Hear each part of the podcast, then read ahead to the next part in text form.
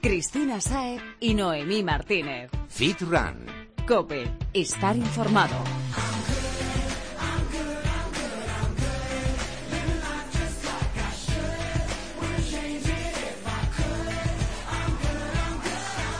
¿Y tú? ¿Estás good? Prepárate porque empieza por decimoquinta semana tu programa de fitness y running preferido. Yo soy Cristina Saez. Y yo, Noemi Martínez. Bienvenido a Fit Run Cope, el podcast con el que aprenderás sobre running, nutrición y fitness en general. Búscanos en Twitter, Instagram y Facebook. Y vamos a ponernos en forma. ¿Estás listo? ¡Empezamos!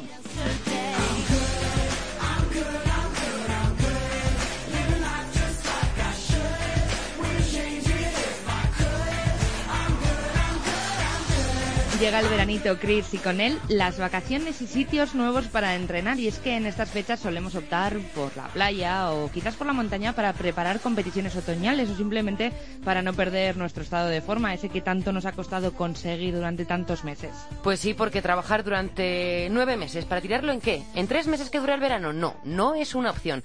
Hemos salido a la calle para preguntar qué es lo que prefieren los fitrunners para este periodo. Pues a mí me gusta correr por la playa para luego poderme dar un baño. Yo, entre playa y montaña, prefiero correr por la montaña porque se consume mucha más energía y bueno, y respiras un aire más limpio y más puro. Además, corriendo por la montaña, pues descargo mucho el estrés diario. Pero vamos, el, el mejor motivo de correr por la montaña y el mejor beneficio es poder ver esos paisajes y el entorno que te rodea. Prefiero en la playa para fortalecer las articulaciones y eh, no nos olvidemos del paisaje y mm, sin olvidarnos del bañito del final, lo placentero que es. Yo prefiero correr por el monte porque me gusta estar en contacto con la naturaleza y me parece que se hace más ejercicio que por la playa. ya que la pisada en hierba me resulta más cómoda y las zonas por donde suelo ir son mucho más bonitas y más verdes, lo que también es más motivante. Pero cuidado, entrenar muy duro en verano sería contraproducente, pues alcanzaríamos un pico de forma que no sería bueno si nuestro objetivo está en el otoño. Ante todo, disfruta. Son tus vacaciones y dispones de unas condiciones inmejorables para entrenar. No importa que haya más calor, podemos elegir horarios en los que el sol no apriete tanto. Borja Rubio, entrenador de Murcia Sport Clinic, nos anima a correr en esos sitios. Siempre es agradable correr en un medio natural. En la montaña, bueno, la sensación de tener más oxígeno, ¿no? Bueno, siempre cuando no estemos por encima de, de a partir de 1500 2000 metros, la sensación de libertad que puede tener correr en un medio natural. En la playa también se, se han visto beneficios por el tema del yodo, a quemar más calorías. Y sobre todo, no te agobies con los entrenamientos.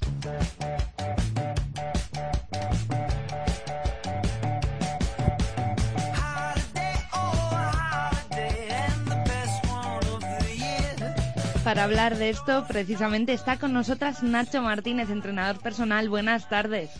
Hola, buenas tardes. Vamos a empezar por el principio. Ahora que llega el verano y nos vamos de vacaciones, los destinos más o menos suelen ser playa o montaña y queremos seguir entrenando. ¿Qué dificultades podemos encontrar en estos terrenos? Bueno, en la playa es importante tener en cuenta intentar correr por la parte de la arena que, que no está más pegada al mar para evitar esa parte que está un poquito más desnivelada y que el terreno pues es más irregular y hace que, la pisada pues fuerce un poquito el tobillo. Y en la montaña pues eh, buscar en la medida de la experiencia que tengamos pues eh, recorridos más o menos exigentes o con más o menos dificultad técnica para bueno para poder correr bien y para para que al final eh, bueno pues eh, salga una sesión en la que nos divirtamos y que no sea más con una exigencia técnica demasiado elevada.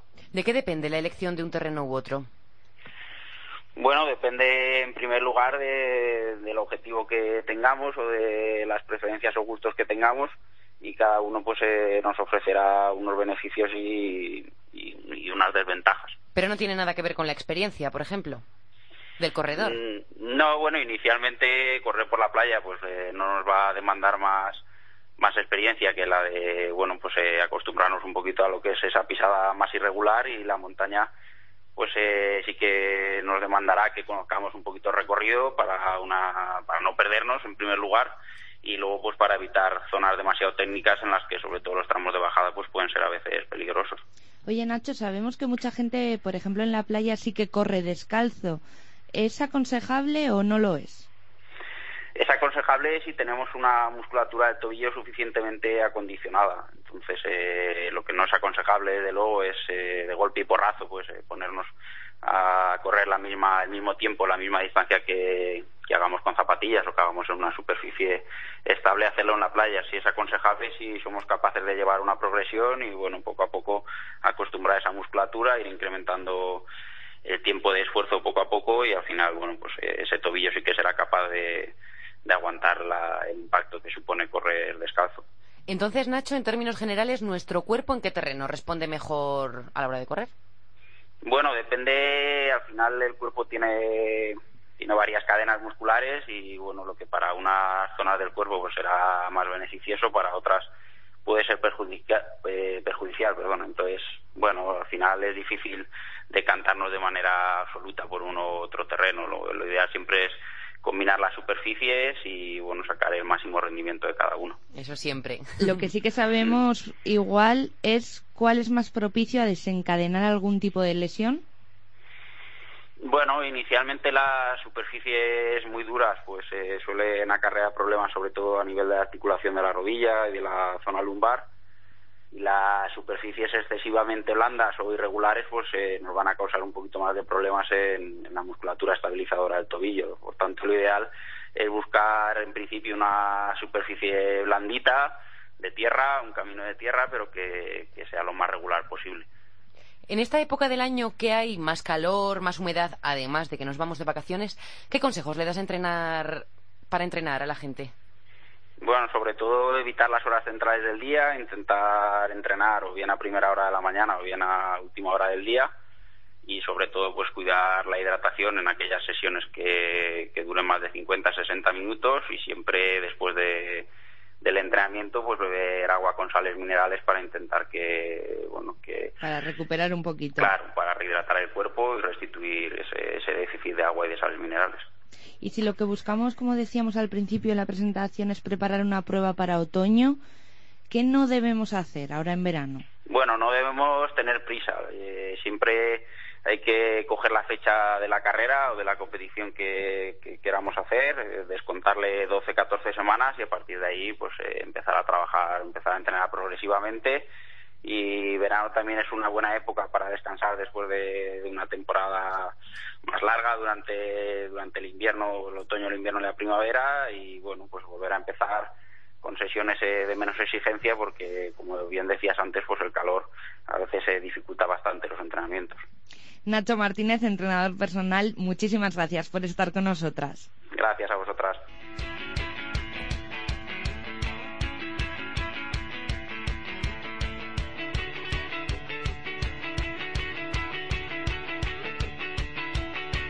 ¿Conoces esa melodía, Fitrunner? No sé si ellos la reconocerán, Chris, pero yo lo tengo claro. sí, es momento de hablar de nutrición con nuestro chico, el entrenador personal, Carlos Quevedo, que ya está aquí sentado con nosotras. Buenas tardes, Carlos. Buenas tardes, Fitrunners. Hola, Carlos. Hoy vamos a comentar un estudio que ha hecho el Observatorio de Nutrición de Nestlé sobre los hábitos alimenticios de los españoles. Que no sé yo hasta qué punto son buenos, ¿eh? Mira, el primer dato clave es bastante llamativo, ya que hay una diferencia muy grande entre la percepción que tenemos de cómo nos alimentamos y cómo lo estamos haciendo realmente. Es decir, que creemos que comemos fenomenal, pero en realidad mmm, cojeamos un poquito. Es que siempre lo hacemos todo bien, Chris. bueno, nosotros fallar, no. nunca, nunca. Para ponernos cifras, siete de cada diez españoles considera que se alimenta bien, pero atentas a lo que ha contado Anabel Aragón, nutricionista de Nestlé, sobre lo que han observado en el estudio un 90% de las personas no realizan un desayuno completo o no desayunan en absoluto. Y el desayuno sabemos que es una comida muy importante. ¿Qué? ¿Qué os parece? ¿Solo... Bueno, pues me parece que me suena mucho. O sea, es que solo uno de cada diez españoles desayuna correctamente. Preocupante, ¿no? Demasiado, demasiado preocupante. Y bueno, que hemos dicho mil veces lo que hay que hacer. Pues repíteselo, Carlos, porque parece que la gente no lo tiene claro. Yo creo que el desayuno es conciencia, sobre todo, y, eh, educación, que luego lo haremos de, cómo concienciar y cómo educar desde la base, ¿no? Creo que es importante educar desde a los enanos, a nuestros enanos de la casa, a cómo, a, cómo tienen que salir desde su casa ya desayunados, y yo creo que eso ya se extrapola y se traspasa a, nuestro día a día. Desayunar, aparte de todos los beneficios que ya tenemos, sobre todo, hay gente que eh, le sirve las cosas, decirle lo que va lo que no va a tener si no desayuna, ¿no? Y sobre todo, pues son alteraciones hormonales, cambios de humor, hipoglucemias que no, que nos van a hacer en un momento dado desmayarnos si tenemos que, por ejemplo, que, rendir. Ya no solo entrenar, porque la gente que de élite pues tiene mucha conciencia de que tiene que desayunar y que tiene que alimentarse bien, pero la gente que, que, pues eso, que tiene que ir a trabajar y dice, oye, pues no tengo tiempo para desayunar, no desayuno. Claro, si luego tienes que rendir o tal, no vas a rendir igual. Si no porque el cuerpo no tiene de dónde exactamente, Exactamente, Entonces es eh, súper importante comer algo antes de irnos a trabajar y sobre todo después de estar ocho horas sin haber comido nada. Y lo que has dicho que desde niños, eso es, desde niños pues aprender a que tienen que tomar su vaso de leche, su zumo de naranja o su pieza de fruta y también pues un hidrato que nos da igual que sean unas galletas, a ver, todos hemos sido sobre todo crearles hábitos, crearles esos buenos hábitos. También sabemos que Anabel ha explicado las razones por las que es importante hacer un buen desayuno. Porque hemos estado muchas horas por la noche en ayuno, sin comer, y la primera comida del día debería ser capaz de garantizarnos una energía suficiente a nivel de kilocalorías, pero también un reparto equilibrado entre proteínas, hidratos, fibra y vitaminas. Por eso siempre se recomienda tomar un desayuno completo a base de un lácteo, que puede ser un, yogur o un vaso de leche o un poco de queso, un cereal, que puede ser pues un panecillo, unas tostadas, unos cereales integrales y una pieza de fruta o un zumo de fruta natural. Bueno, es que, a ver, Cris, yo lo que pienso, tenemos que cenar medianamente pronto para no irnos con el estómago lleno, ¿no? Con lo cual pasan un montón de horas hasta que te levantas, porque por ejemplo cenas a las nueve de la noche, te levantas a las siete de la mañana, calcula, hay diez horas de por medio. Diez horas. Es una Intenta estar despierto diez horas sin comer, vaya, me subo por las paredes. Totalmente.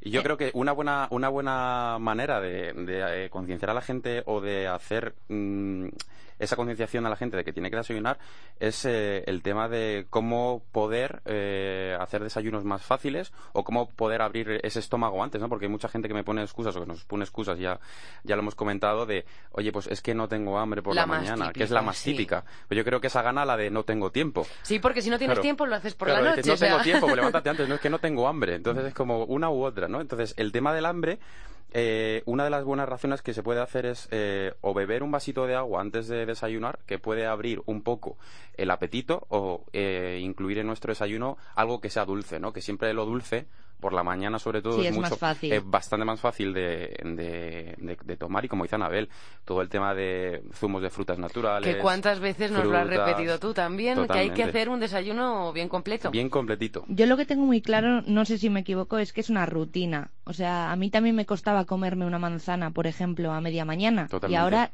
si no me la como tengo hambre. Eso es. Entonces yo creo que si nos hacemos a la idea de que tenemos que hacerlo, lo hacemos. Exactamente. Y sobre todo el cuerpo se va adaptando a todo lo que le vas haciendo. Es. decir, si tú mm, dejas de comer, pues el cuerpo pues dice, oye, pues ya lleva, llega unas horas, que esto es como el reloj biológico, ¿no? Llegas unas horas que ya si tienes una rutina de que cada cierto tiempo tienes que hacer una comida, pues ya va a decirte, oye, pues a las 12 vas a tener hambre a las 12, ¿no? Pues hablando de esto, es otro de los errores que cometemos, que no hacemos las cinco comidas. Y mira que lo sabemos, ¿eh? Vamos. El 70% de los españoles no hacen las cinco comidas diarias que recomiendan los expertos. Nos saltamos muchas veces alguna de las comidas, sobre todo la de media mañana, con lo cual es difícil mantener una dieta equilibrada y mantener una ingesta proporcionada y un equilibrio energético equilibrado a lo largo del día.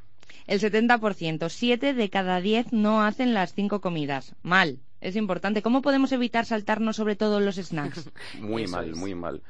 Pues hay, yo lo que le estaba comentando ahora a Cristina, ¿no? Hay, hay dos eh, maneras de no saltarte las comidas. ¿sí? Hay una hardcore, ¿no? Una un, un, poquito más fuerte, ¿no? Y otra un poquito más suave. A ver, cuéntanosla que seguro que le gustan a los fierranes. seguro, seguro que más, más de uno le gusta. Tienes la medida hardcore, ¿no? La medida fuerte, que conozco mucha gente que se pone alarmas en el teléfono móvil para... Te juro que lo estaba pensando y digo, no, no me lo creo, sí, no me lo creo. Te lo prometo, te lo prometo.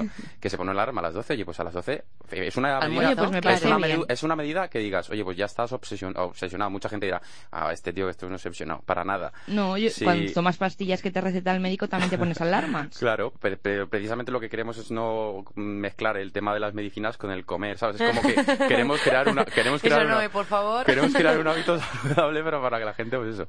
Entonces, una de ellas es ponernos alarmas hasta que nos acostumbremos a ese día a día.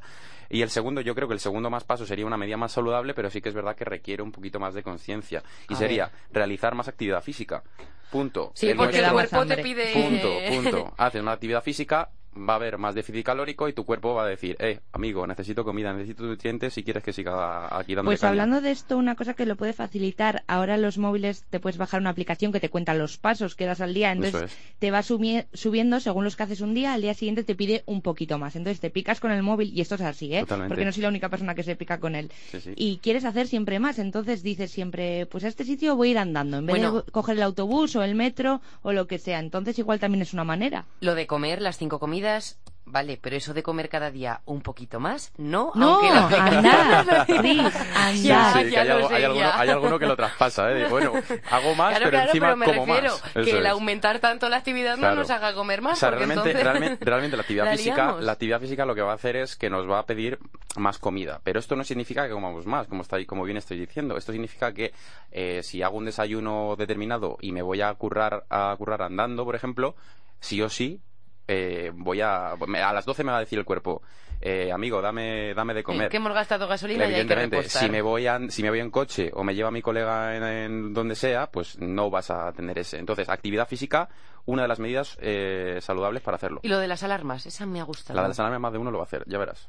Mira, además de para tener las pilas cargadas, hacer las cinco comidas nos va a ayudar también a perder peso, como nos ha explicado Anabel. Siempre es mucho más sencillo eh, lograr un peso adecuado cuando se hace este reparto. Porque ¿qué pasa cuando, cuando haces una comida muy copiosa, cuando has estado mucho tiempo sin comer? El organismo eh, también mm, tiene una necesidad mucho más fuerte ¿no? de, de comer y una ansiedad mucho más fuerte de comer, sobre todo grasas e hidratos.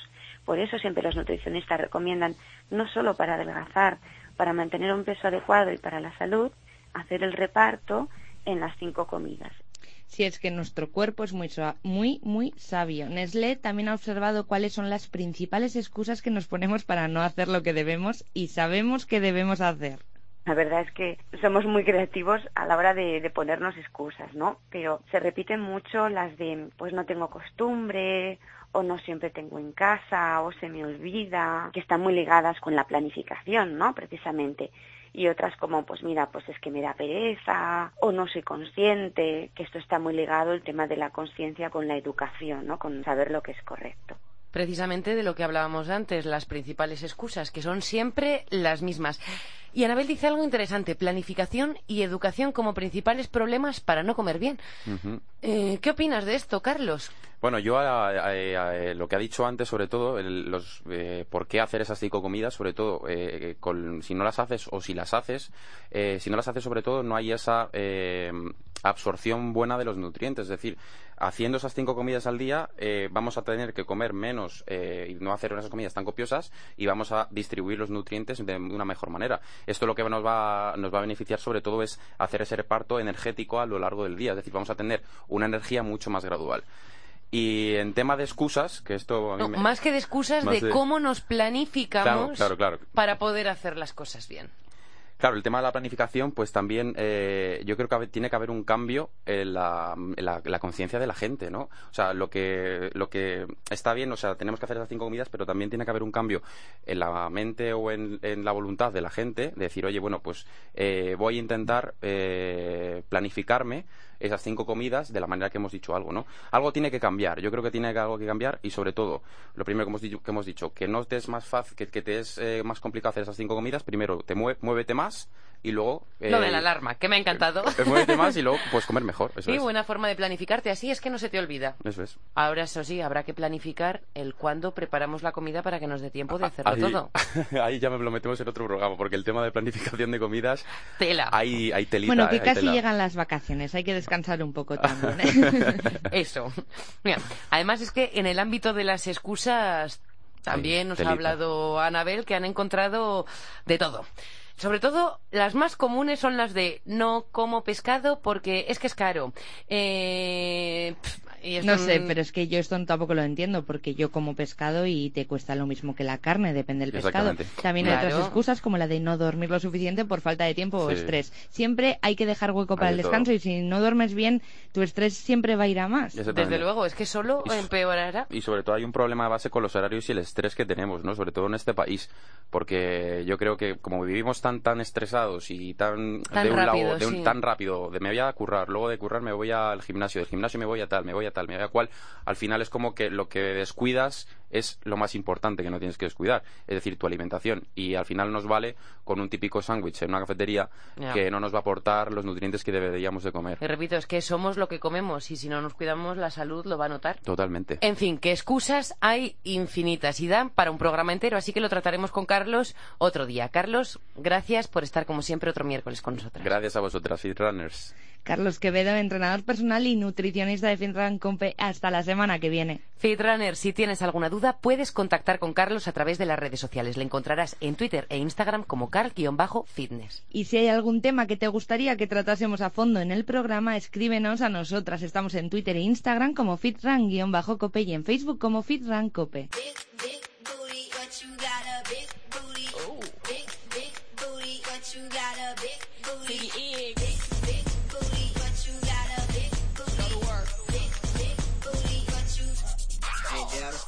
Esta semana la canción de Jennifer López nos viene, pero que muy bien. Está con nosotras un supercampeón que además es entrenador y que nos va a ayudar a conseguir un culo perfecto. Hablamos de José Cano, campeón del mundo y Mister Universo en 2003, dos veces subcampeón del mundo, también de Europa y cuatro veces campeón de España, casi nada. En la actualidad es entrenador personal en Madrid y prepara a un montón de cuerpazos. También de caras conocidas como Ivonne Reyes o Mabeline. Precisamente con Ivonne está trabajando en el plan de entrenamiento del que viene a hablarnos, pero mejor que nos lo cuente él. Buenas tardes, José. Hola, buenas tardes. En tu centro ofrecéis diferentes planes de entrenamiento para ponernos a todos en forma. Uno de ellos es el de conseguir el culo perfecto en 100 días. Exacto.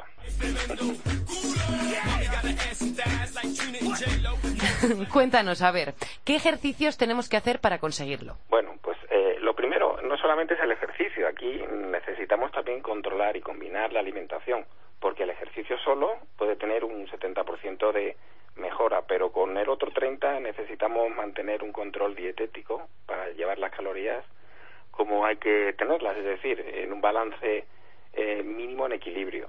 A partir de ahí los ejercicios eh, van indicados fundamentalmente a los grupos musculares más grandes, es decir, a las zonas del cuerpo que queman más calorías, como pueden ser las piernas y los propios glúteos. Glúteos.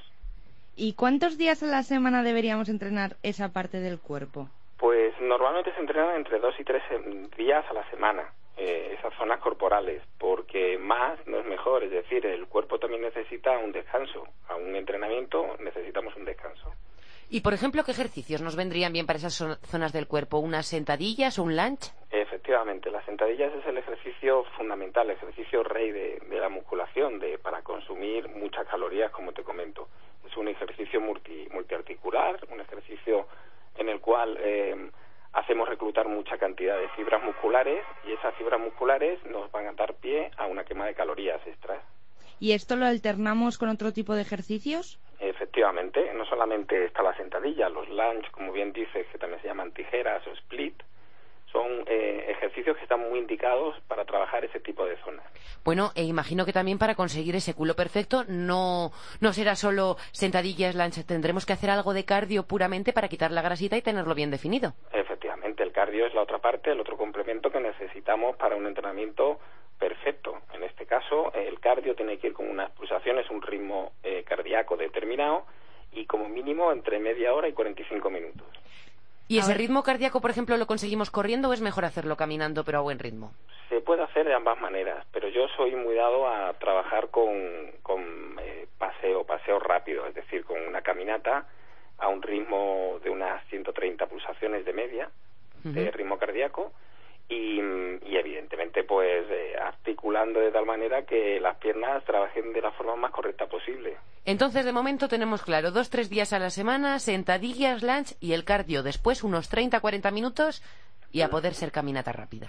Efectivamente. ¿Y vamos ya muy tarde para verano, ahora que quedan 10 días? ¿Podemos hacer algo? Pues hombre, de aquí a agosto, que es el, culo perfecto no sé yo.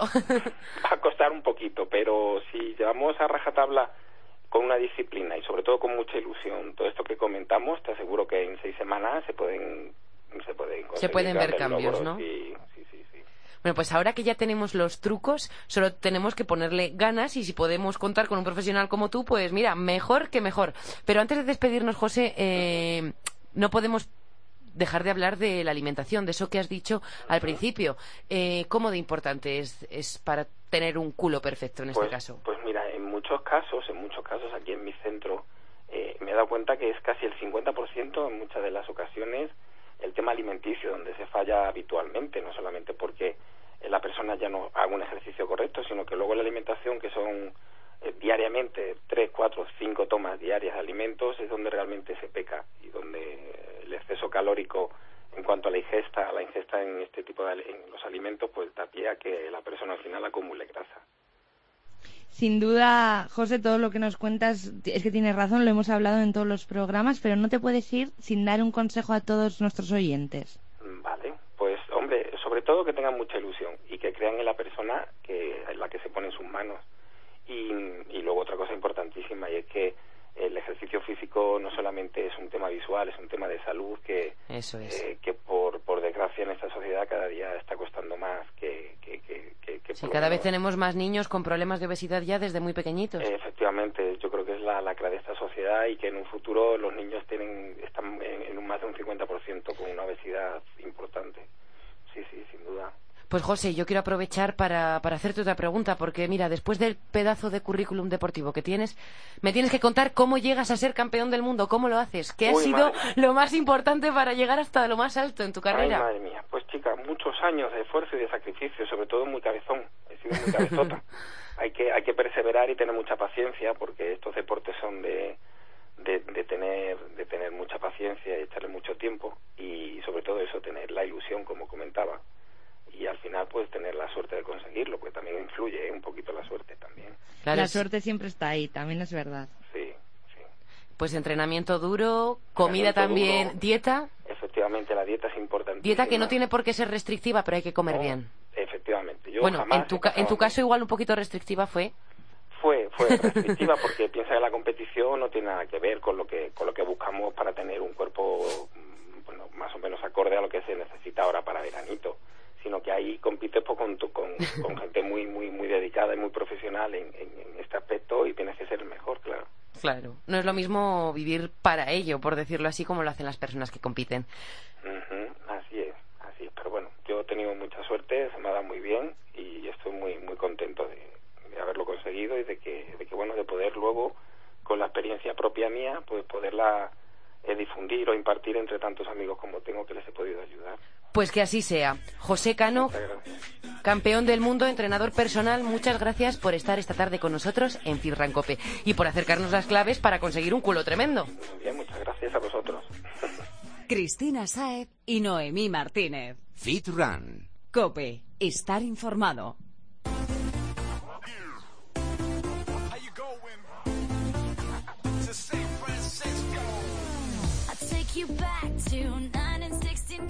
Va llegando el momento de despedirnos y con él la hora de que empieces tú a mover el, esqueleto. O el culo, como hablábamos antes. Hablamos del reto de Paco Ming. Ya te lo sabes, Fitrunner. Un ejercicio para que lo hagas a lo largo de la semana y pongas tu cuerpo a tono con ayuda del instructor del Body Factory Gran Vía. Vamos, ¿nos cuentas cómo va?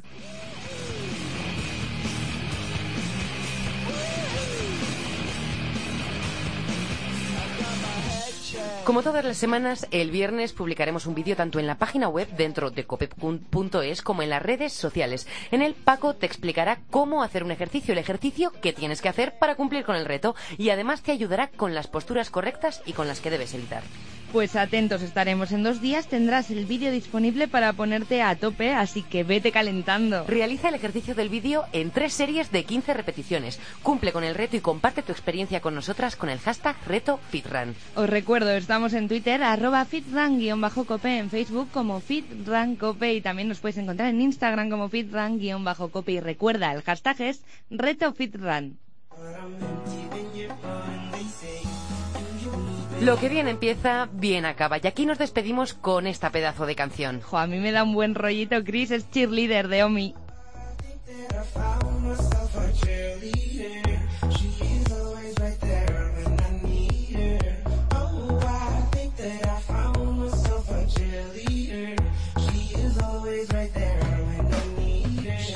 Gracias por estar ahí una semana más, Fitrunner. En la técnica ha estado Pedro Díaz Aguado. Hasta la semana que viene.